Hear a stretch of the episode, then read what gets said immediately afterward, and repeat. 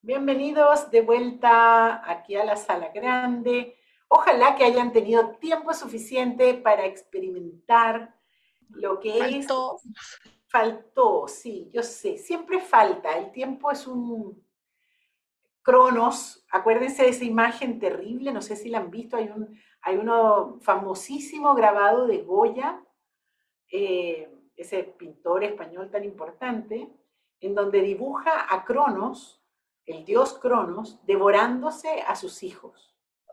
Eh, eso es lo que sentimos con Cronos. Cronos es como que nos se devora la vida eh, y siempre pues nos hace falta un poquito de tiempo. Bueno, en la creación de contexto es la fase donde nos permitimos soñar, en donde nos permitimos seducir, es la fase de la creación de posibilidades.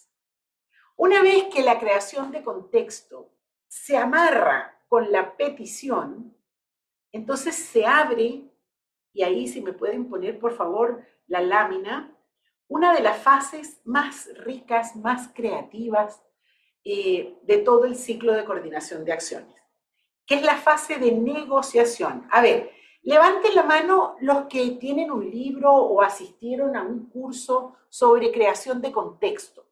Levanten la mano, por favor. Y miren la sala. Ok, ahora, levanten la mano los que tienen un libro o asistieron a una charla sobre negociación. Ah, miren la sala.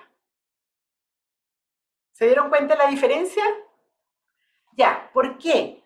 La creación de contexto está del lado oscuro de la luna. La negociación está del lado claro de la luna. Somos mucho más capaces, tenemos mucho más competencias, más sabiduría, más conocimiento en la parte de la negociación que en la parte de la creación de contexto. Por lo tanto, queridos, queridas, cuando ustedes tengan un problema en sus ciclos de coordinación de acciones, pregúntense por la creación de contexto. Porque decimos que de todas las fases es en la creación de contexto en donde tenemos muchas dificultades. Pero bueno, vamos a suponer que usted hizo una buena creación de contexto. Espero que a nadie se le haya salido la petición. Eh, pero una vez que yo digo la petición, se dispara la siguiente fase. Y esta fase es tremendamente rica. Es en esta fase en donde cruzamos todos los sueños que hicimos en la creación de contexto con la cruda realidad. Entonces, empiezan cliente y ejecutor. Eh, la siguiente, por favor, si me la mantienen en la siguiente, me ayuda. Eso, gracias. Sostenga allí, no la mueva. Ok. En la, en la negociación, cliente y ejecutor se colocan en la conversación juntos a labrar la petición original hasta constituir la promesa. Una cosa que era importante decirles en la promesa, y es que, eh, no se las dije, la dejé, era que se den cuenta que la promesa es el primer acto lingüístico de a dos. Es posible que Miguel se los haya dicho. Hasta ahora hemos visto actos lingüísticos que son individuales, las afirmaciones, las declaraciones, los juicios. Peticiones y ofertas y promesas son los primeros actos lingüísticos en donde se involucra directamente a otro. En este caso, en el ciclo de coordinación de acciones, está involucrado el cliente y el ejecutor. Cuando viene mi cliente, me hace una petición, yo que soy el ejecutor, vale decir que soy aquel que va a realizar la actividad que el cliente necesita, tengo dos respuestas posibles. ¿Cuáles son? Póngamelas ahí en el chat, por favor. Viene mi cliente, me hace una petición, dos respuestas inmediatas posibles. ¿Cuáles serían? Sí y no. Fantástico. Muy bien. Puedo decir que sí, puedo decir que no. Por supuesto que la vida no es solo sí es y no es. Hay mucho más que eso. Pero quedémonos en principio con el sí y con el no. Viene mi cliente, me hace una petición y yo digo que sí. ¿Qué ocurre con el ciclo? En el chat, por favor. Viene mi cliente, me hace una petición, yo digo que sí, ¿qué ocurre con la fase de negociación? Vamos. Se constituye la promesa. Fantástico.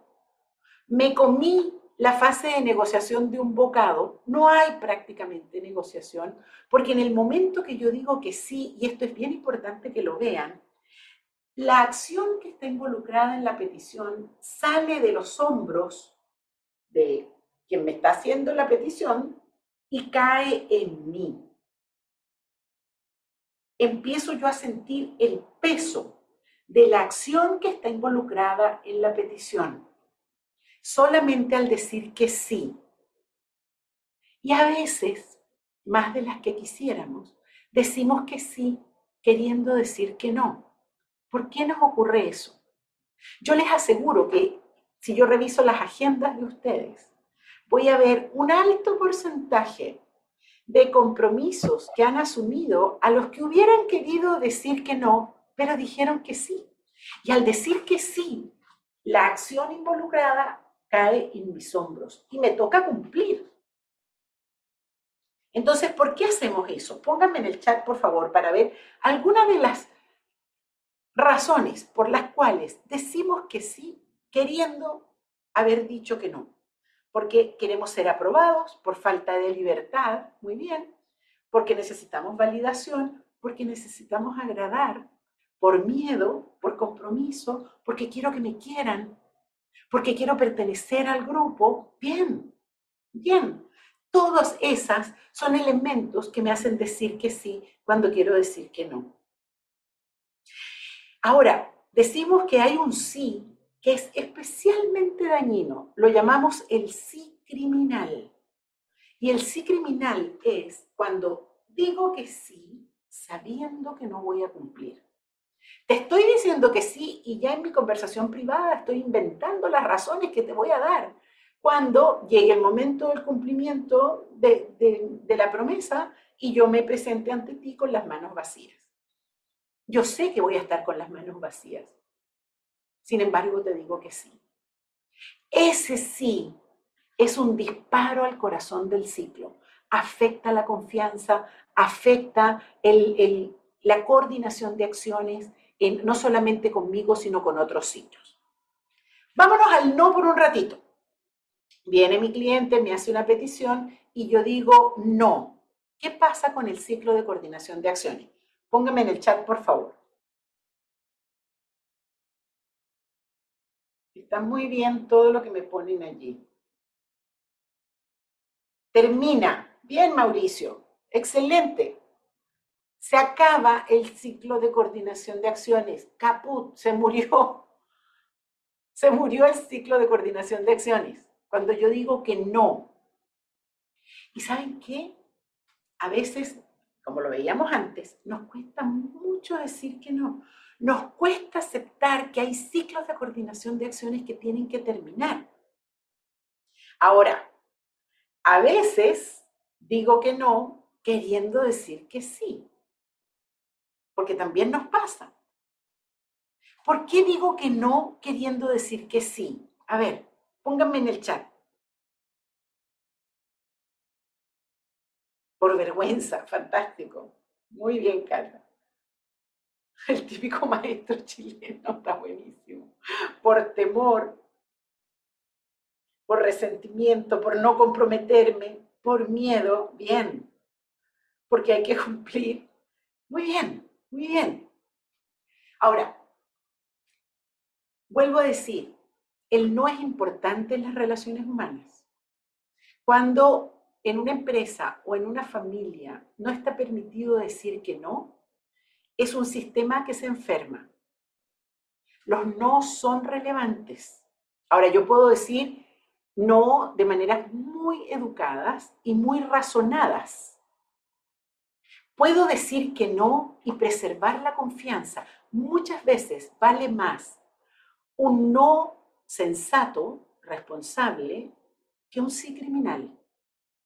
Es mejor decir que no, incluso eh, sabiendo las consecuencias de ese no, que hacer un sí criminal que a la larga dificulta más, y genera mayores problemas en el corazón del ciclo, en la confianza y sobre todo en la impecabilidad.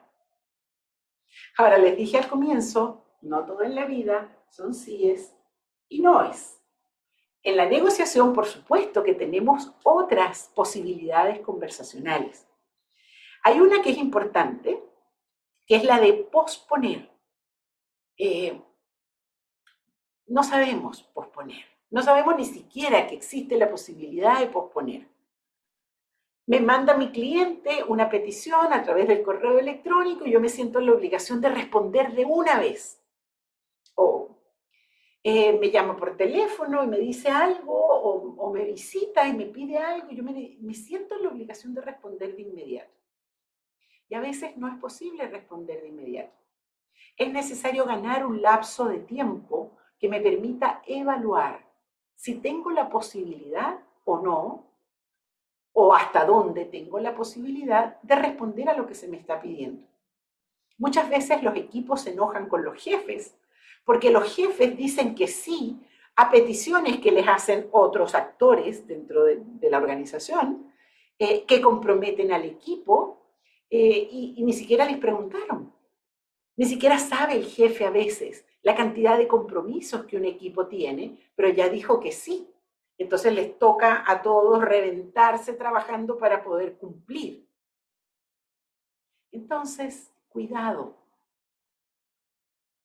Posponer significa ganar un tiempo para poder evaluar fuerzas. No contestar en lo inmediato, te llamo mañana, te contesto la próxima semana, dependiendo de lo que se esté pidiendo. Siempre hay tiempos razonables para eh, poder ir y verificar si tengo el dinero, si tengo el tiempo, si tengo las competencias o si puedo contratar a alguien que tenga las competencias para poder hacer aquello que se me está pidiendo. Luego está el contraofrecer.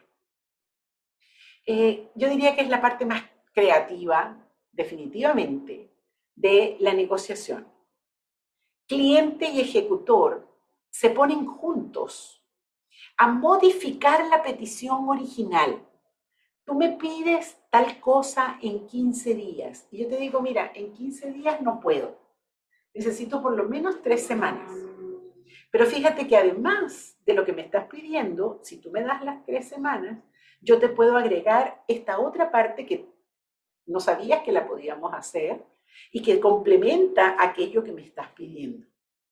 Entonces empezamos en un juego de ir juntos creando una masa de acciones distinta a la que está involucrada en la petición original, pero mucho más satisfactoria.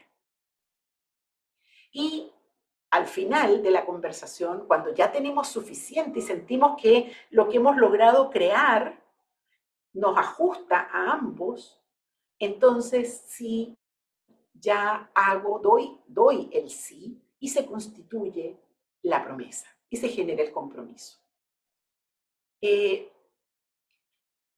es bien importante darnos cuenta de cuando no hacemos la negociación por miedo, por todas las razones que ustedes colocan ahí en el chat. A veces porque no tengo competencias para hacerlo, a veces porque no tengo el espacio conversacional para hacerlo, a veces porque necesito soportes distintos para poder empezar a negociar. Aprender a negociar es fundamental en la vida y en, los equipos y en las organizaciones. Y no crean que hace falta tanto tiempo para eso. Porque a veces digo, no, pero es que yo me sale más barato decir que sí rápido que empezar a, a todo el dimes y diretes que significa negociar. Pero quiero que conecten con lo que es la mirada sistémica que estamos tratando de hacer buenas promesas, promesas ricas, que implican que hemos dedicado cierto tiempo a la negociación, es una propiedad emergente de la conversación de negociación. Nos enriquece a todos. Promesas más ricas generan la posibilidad de mejorar nuestros ciclos de coordinación de acciones y mejorar nuestra productividad, mejorar la rentabilidad de lo que hacemos y al final mejorar el bienestar en la vida. Entonces no den por sentado que tienen que hacer unas respuestas rápidas. Negocien, porque al negociar están enriqueciendo la vida, están enriqueciendo la forma eh, como hacemos las cosas juntos. Entonces queremos ahora que se vayan otra vez a los mismos grupos y comiencen haciendo la petición. Les pido por favor que hagan primero un no, a ver qué pasa, eh, y luego empiecen a contraofrecer. Dense cuenta de lo que ocurre con el no, hay un, como un estremecimiento que pasa allí. Pero luego, inmediatamente después, comiencen con la contraoferta, ensayen con la posposición, si necesitan, pidan una garantía de algo, eh, ensayen con esos recursos conversacionales y a ver cómo les va.